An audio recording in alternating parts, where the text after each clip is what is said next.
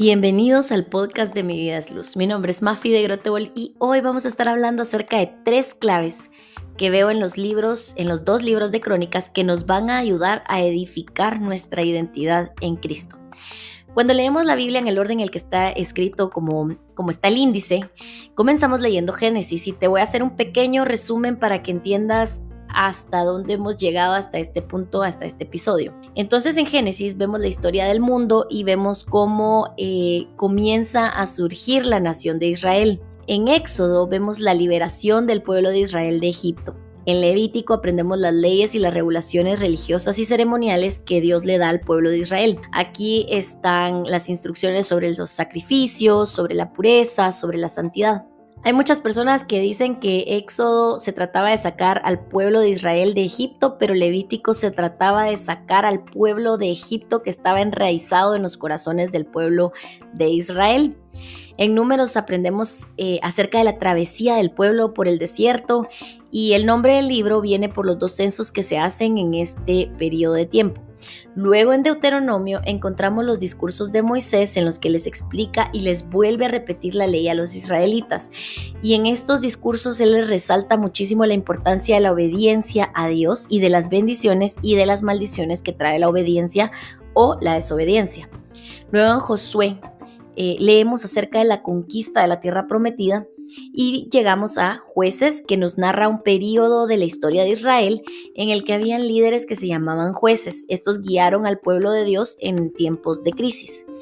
Y finalmente llegamos a los libros de Samuel que nos cuentan la transición de Israel de un sistema de jueces a una monarquía.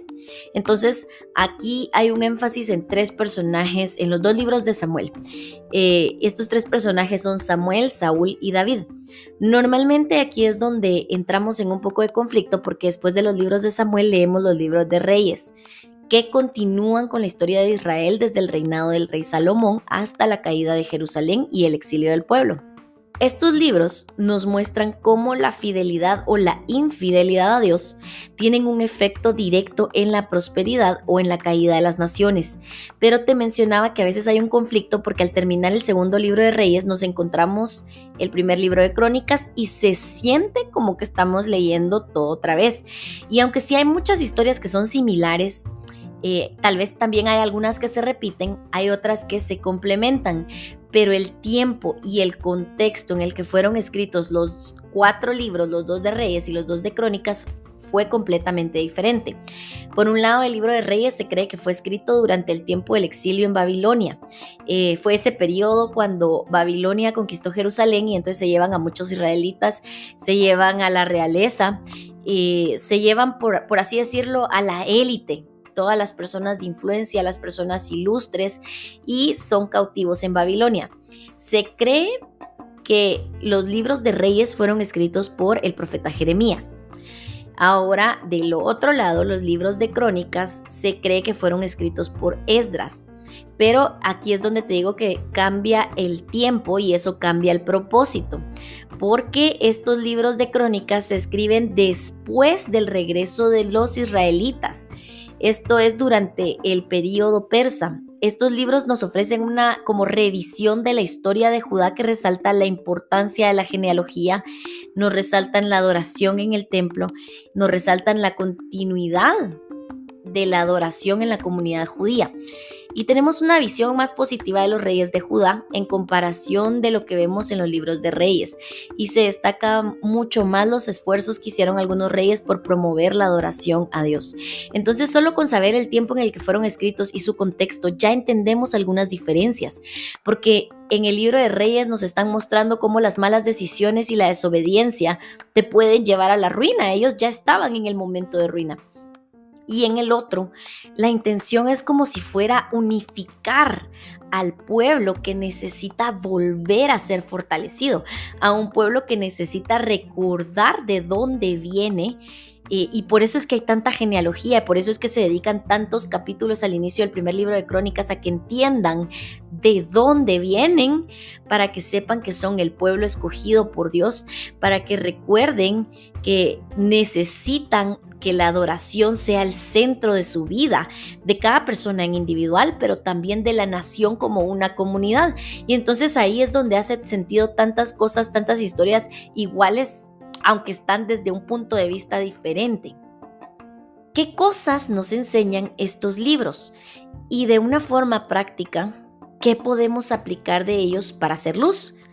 Y para mí estos libros nos hacen ver la importancia de edificar nuestra identidad en Cristo. Y por eso ese es el tema de hoy. Vamos a estar evaluando o examinando a la luz de estos dos libros por qué es tan importante que yo aprenda a, a edificar mi identidad en Cristo. Entonces el primer punto que quiero compartir contigo es que yo puedo edificar mi identidad en Cristo cuando descubro mi linaje espiritual.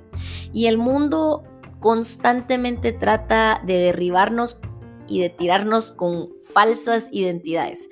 Pero la verdad es que Dios quiere edificarnos en nuestra verdadera identidad en Cristo. Y yo no sé si tú te puedes poner a pensar cómo se habrán sentido los judíos después del exilio y después de la cantidad de cosas que tuvieron que experimentar y vivir. Pasaron de ser una nación próspera a estar en ruinas. los que se quedaron, se quedaron en ruinas y los que fueron llevados cautivos fueron llevados como prisioneros. Eh, probablemente eran vistos de menos, eh, probablemente eran juzgados, criticados, probablemente los trataban como ciudadanos de segunda o de tercera. Entonces, te invitaba a ponerte en ese contexto porque Recordemos que este libro fue escrito cuando acaban de regresar a Jerusalén y estamos hablando de aproximadamente 300 años de haber sido conquistados y exiliados de su tierra. Algunos habían nacido ya en Babilonia y no conocían más que lo que habían vivido en Babilonia. Y a través de la genealogía con la que comienza el primer libro de Crónicas, el Señor está volviendo a poner las bases y los fundamentos en su pueblo. Les está recordando las genealogías y yo percibo cómo la intención de hacerlo es recordarles su identidad espiritual, sus raíces como creyentes, recordarles que son el pueblo escogido de Dios y tienen que recordarlo porque en la base de nuestras creencias nosotros también necesitamos recordar que somos hijos, que somos escogidos, que tenemos una identidad dada por Dios. Y aquí podríamos entrar en un debate que sí, que ellos eran el pueblo de Dios y que son hijos de Abraham, como, como hablan eh, Jesús, ¿verdad? Que, que si ustedes son los hijos de Abraham y los otros son los gentiles. Pero recordemos que Juan 1.12 nos dice, a todos los que lo recibieron, a los que creen en su nombre, les dio el derecho de ser hijos de Dios. Entonces cuando leemos esta genealogía, podemos tomarla como nuestra propia genealogía. Eh, primera de Juan 3.1 también nos dice, fíjense con qué gran amor, qué amor nos ha dado el Padre, que se nos llame hijos de Dios y lo somos y lo afirma. Luego en Efesios 1.5 se nos dice que Dios nos predestinó para ser adoptados como hijos suyos por medio de Jesucristo, según el buen propósito de su voluntad. En Romanos 11, que a mí me encanta Romanos porque nos da casi que un resumen de todo lo que creemos y toda nuestra fe pero dice, tú siendo olivo silvestre has sido injertado entre los demás y ahora compartes con ellos la rica savia del olivo, pero no te jactes contra las ramas. Gálatas 3:29 nos dice, y si ustedes pertenecen a Cristo, son la descendencia de Abraham y herederos según la promesa. O sea, todas las promesas que estamos leyendo, todo lo que estamos recordando en los primeros 10 capítulos del primer libro de Crónicas, aplica a nosotros porque también somos descendencia de Abraham y somos herederos según esa promesa que Dios le hizo. La segunda carta a los Corintios 5:17 dice, por lo tanto, si alguno está en Cristo, es una nueva creación. Lo viejo ha pasado y ha llegado lo nuevo. Y por último, Gálatas 2:20 nos dice, y ya no vivo yo, sino que Cristo vive en mí. Lo que ahora vivo en el cuerpo, lo vivo por la fe en el Hijo de Dios, quien me amó y dio su vida por mí.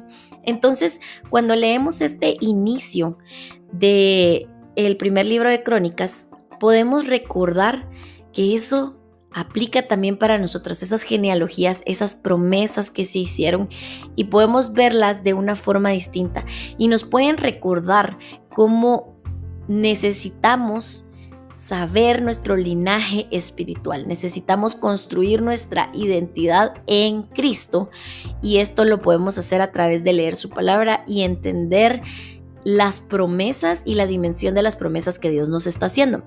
El segundo punto es que yo puedo edificar mi identidad en Cristo cuando llevo una vida de adoración. La importancia de la adoración se resalta muchísimo en este primer libro de Crónicas. Es bien interesante porque vemos cómo en el primer libro de Crónicas se nos narra la historia de David, pero es para mí muy curioso cómo pasamos de las genealogías directo a la historia de David.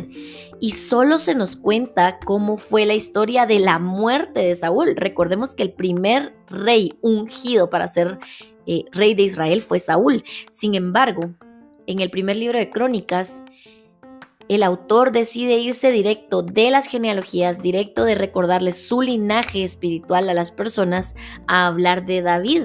Y no hay nada acerca de la vida de Saúl y a mí me parece que esto es porque las historias de David nos invitan a la adoración. Vemos su corazón siempre inclinado al Señor. Vemos cómo en sus victorias él alababa al Señor y en sus derrotas clamaba a Dios. Vemos cómo David lleva el arca del pacto a Jerusalén, vemos las promesas del Señor a David de mantener su dinastía para siempre y esto es muy importante que el pueblo lo tuviera presente porque más adelante Jesús cumpliría con esta dinastía. Y David comienza con los preparativos de la construcción del templo y dejas claras las responsabilidades de los levitas y de los sacerdotes y no me quiero enfocar tanto en los detalles porque aquí me podría quedar el resto de este episodio porque hay muchísimas cosas lindas de la historia de David, pero lo que quiero resaltar es cómo al dejar clara la identidad de este pueblo que viene golpeado moralmente de su destierro en Babilonia, un pueblo que está comenzando a ver la luz de nuevo, ahora siendo capaces de regresar a Jerusalén, tienen que recordar de dónde surge todo el concepto de adoración a Dios. Tienen que recordar a este personaje llamado David. Tienen que recordar las victorias que él tuvo, pero sobre todo tienen que ver cómo el centro de su vida fue la adoración a Dios. Y esto nos tiene que invitar a nosotros también a vivir en adoración constante a Dios. Si voy a la batalla, adoro a Dios. En los tiempos de paz, adoro a Dios. En tiempos de prosperidad, adoro a Dios y siempre vamos a tener altos y bajos, pero en medio de todo lo que hago, en medio de todo lo que vivo, mi adoración a Dios no puede faltar. Y lo hago desde un lugar como hijo que ha sido amado, que ha sido escogido y que ha sido perdonado. Y a través de la vida de David somos inspirados a una adoración sincera y es importante resaltar cómo esa adoración sincera fortalece nuestra identidad de hijos amados. Es como como, que fuera un círculo virtuoso, mientras yo más adoro a Dios desde esta postura y desde esta posición de hija, más segura me siento en este llamado espiritual. Mientras yo más lo adoro como su hija, más afirmada me siento por ese Padre amoroso. Mientras yo más lo adoro, más amada me siento. Y necesitamos convertir la adoración en una prioridad en nuestro día a día. Hebreos 12:28 dice, así que recibamos con gratitud el reino inconmovible y sirvamos a un Dios de una manera que le agrade, con temor y reverencia. El Señor nos está invitando a adorarlo de una forma que le agrade a Él. Y aquí quiero resaltar que muchas veces, eh, si tú has visto o aprendido acerca de los cinco lenguajes del amor y lo has tratado de aplicar con tu novio, tu esposo, tu pareja, tus hijos, es bien interesante que uno empieza tratando de aplicar el lenguaje del amor que uno recibe. Yo me siento amada cuando me dan palabras de afirmación, entonces mi forma de expresar amor es dando palabras de amor. Y es bien interesante porque el libro de los cinco lenguajes del amor nos reta y nos propone qué tal si no das tu amor como tú lo recibes, sino como la otra persona lo recibe. Y eso muchas veces hace toda la diferencia. Entonces, ¿de qué forma agrada a Dios? De qué forma lo hacemos sentir amado, no cómo nos hace sentir amados Él a nosotros, de qué forma lo podemos hacer sentir amado nosotros a Él. Y aquí la Biblia nos dice que tenemos que hacerlo con temor y reverencia. Entonces tenemos que ser muy cuidadosos en que la adoración sea una parte de nuestra vida, pero no de amoldar la adoración a nuestra vida, sino de que la adoración a Dios como a Él le gusta sea una prioridad en nuestra vida.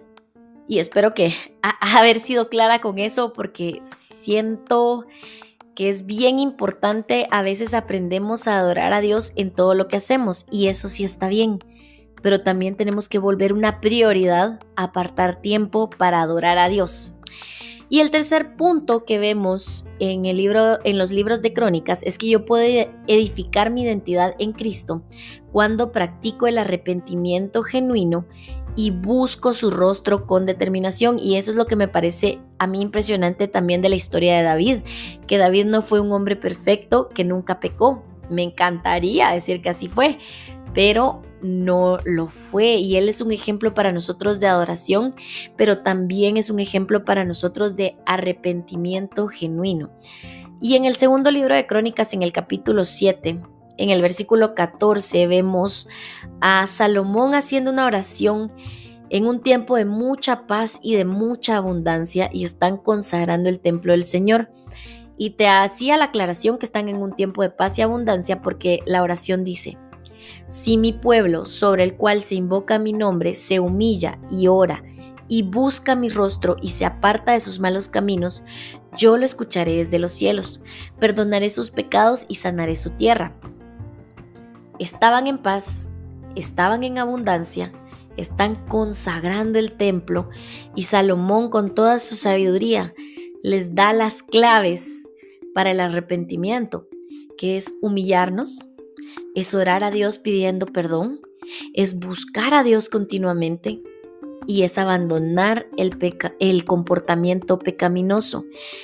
Y mm, la verdad es que a mí me encantaría poder afirmar que cuando nosotros conocemos al Señor, automáticamente vivimos vidas libres de pecado y que de ahí en adelante vamos a vivir en la perfecta comunión con el Padre. De verdad me encantaría que fuera así, que no tuviéramos dificultades, que no hubieran enfermedades, que no hubieran depresiones, que no hubieran momentos difíciles, pero lastimosamente no es así.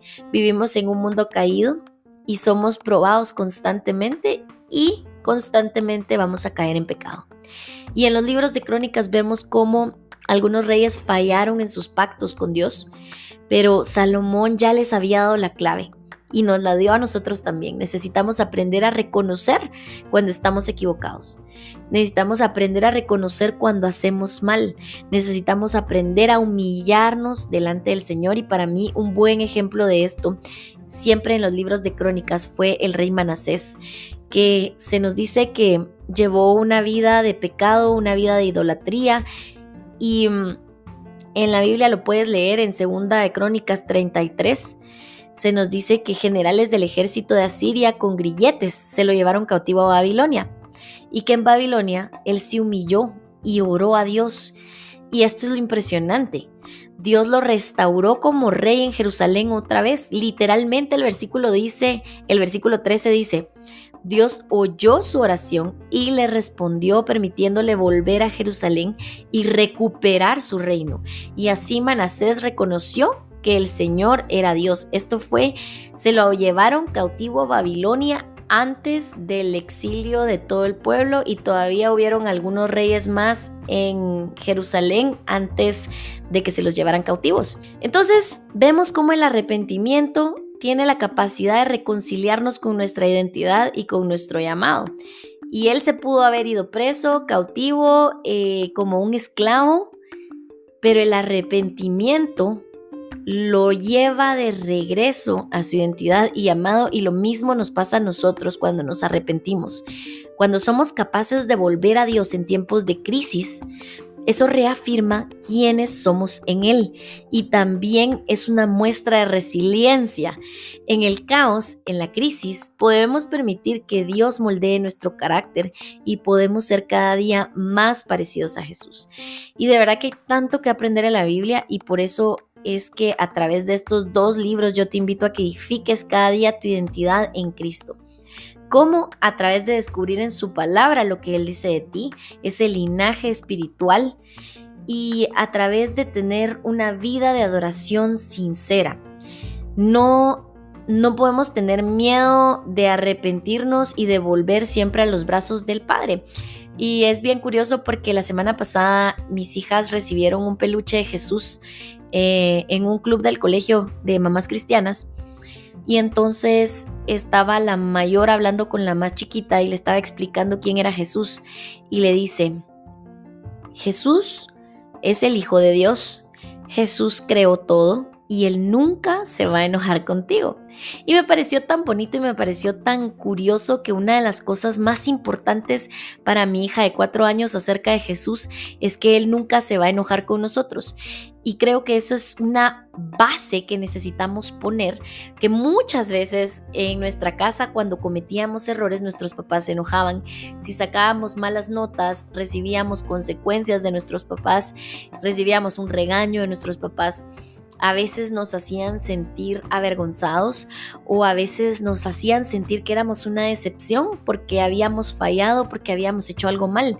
Y es importante que quitemos ese temor a cometer errores, que, que quitemos ese temor a fallar y que sepamos que tenemos un buen padre y no solo un buen padre amoroso, sino que siempre está dispuesto a recibirnos con los brazos abiertos y que siempre está dispuesto a restaurarnos y ya llegaremos al, al Nuevo Testamento y ya hablaremos de las parábolas y del Hijo Pródigo, primero Dios, pero tenemos que saber que esa puerta está siempre abierta al arrepentimiento y sobre todo que el arrepentimiento tiene la capacidad de reconciliarlos con nuestra identidad y amado. En la primera carta de Pedro, en el capítulo 2, versículo 9, se nos dice, ustedes son linaje escogido, real sacerdocio, nación santa, pueblo adquirido por Dios, para que anuncien los hechos maravillosos de aquel, y esto es bien importante, que los llamó de las tinieblas a su luz admirable. Y es por eso que nace el podcast de Mi vida es luz. Y es por eso que me emociona grabar estos episodios. Es por eso que me emociona hablar de la Biblia.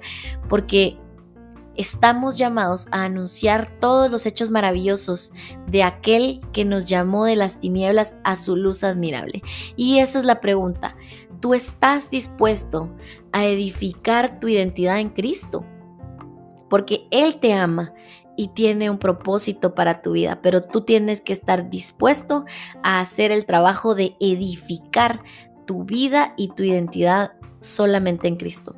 Cuando elegimos edificar nuestra identidad en Dios, vamos a poder ser luz porque todo eh, lo que vamos a mostrar es una fe sólida y una dependencia en Dios en todo tiempo, aún en medio de las pruebas. Así que yo te quiero invitar a que podamos orar porque al final todo lo lindo que podamos hablar de la Biblia necesitamos aprender a aplicarlo y a llevarlo en oración al Señor. Padre, te damos gracias, gracias por tu palabra, gracias por elegirnos y por amarnos, gracias por llenarnos de tu misericordia y permitirnos recibir el perdón, por llenarnos de tu gracia para permitirnos recibir todo lo que Cristo merecía esa vida eterna, ese amor que tú tienes para nosotros, el gozo que puedes traer a nuestro corazón, la paz a nuestra mente, Señor. Ayúdanos a edificar nuestra identidad en Cristo. Ayúdanos a vernos a nosotros mismos como tú nos ves. Ayúdanos a buscarte de todo corazón, a buscar con determinación tu rostro, Abre nuestros ojos para que nosotros podamos reconocernos tus hijos y que podamos vivir en adoración como respuesta natural y automática a tanto amor que recibimos de parte tuya. Te amamos, Padre. Ayúdanos a que nuestra fe sólida y nuestra dependencia a ti sea un testimonio para otros. Que nuestra vida invite a otros a conocerte a ti, el autor y consumador de nuestra fe. Te amamos y ponemos nuestra vida en tus manos. En el nombre de Jesús. Amén. Y ahora que estábamos orando, yo de verdad tenía esta convicción de el testimonio que es para nosotros hoy que el templo se volviera a reconstruir en su momento. Del testimonio que es para nosotros hoy que nuestra fe sigue viva, a través de muchos hombres y mujeres que han decidido ser luz, a través de muchos hombres y mujeres que decidieron dar su vida para predicar el Evangelio en todo el mundo. Y cómo si nosotros queremos ser luz, nosotros tenemos que tener nuestra identidad bien firme en la roca que es Jesús, porque entonces nuestros errores y nuestros fallos y nuestra capacidad de volver a levantarnos con Dios va a ser un testimonio para los demás. Porque es fácil a veces juzgar a... No, no es fácil juzgar. Es fácil creer que alguien que ha tenido la vida perfecta tenga un llamado de Dios. Pero cuando nos mantenemos firmes en nuestra fe a pesar de no venir de una línea perfecta, a pesar de haber cometido errores, podemos enseñarles a otros cómo funciona la gracia y la restauración del Señor. Los libros de crónicas nos enseñan cómo esas ruinas pueden ser reconstruidas y cómo el Señor, a pesar de las consecuencias que pudimos haber vivido por nuestra desobediencia, puede seguir siendo fiel y puedes seguir siendo ese padre amoroso. Así que yo te mando un fuerte abrazo, de verdad no quisiera terminar este episodio, ha sido eh, súper refrescante para mi corazón, ha sido súper edificante, literalmente como, como es el tema, el pensar cómo puedo poner mi identidad firme en la roca que es Cristo. Pero nos vemos en el próximo episodio. Vamos a seguir estudiando la Biblia, vamos a seguir aprendiendo como cada libro de la Biblia nos puede invitar y retar a hacer luz en medio de las circunstancias que estemos viviendo. Te mando un fuerte abrazo y no olvides que si tienes alguna petición de oración en el blog de mividasluz.com, tengo un espacio para peticiones de oración o también me puedes mandar un mensaje directo por Instagram o Facebook y va a ser un privilegio para mí el poder acompañarte y orar contigo. Nos vemos en el próximo episodio.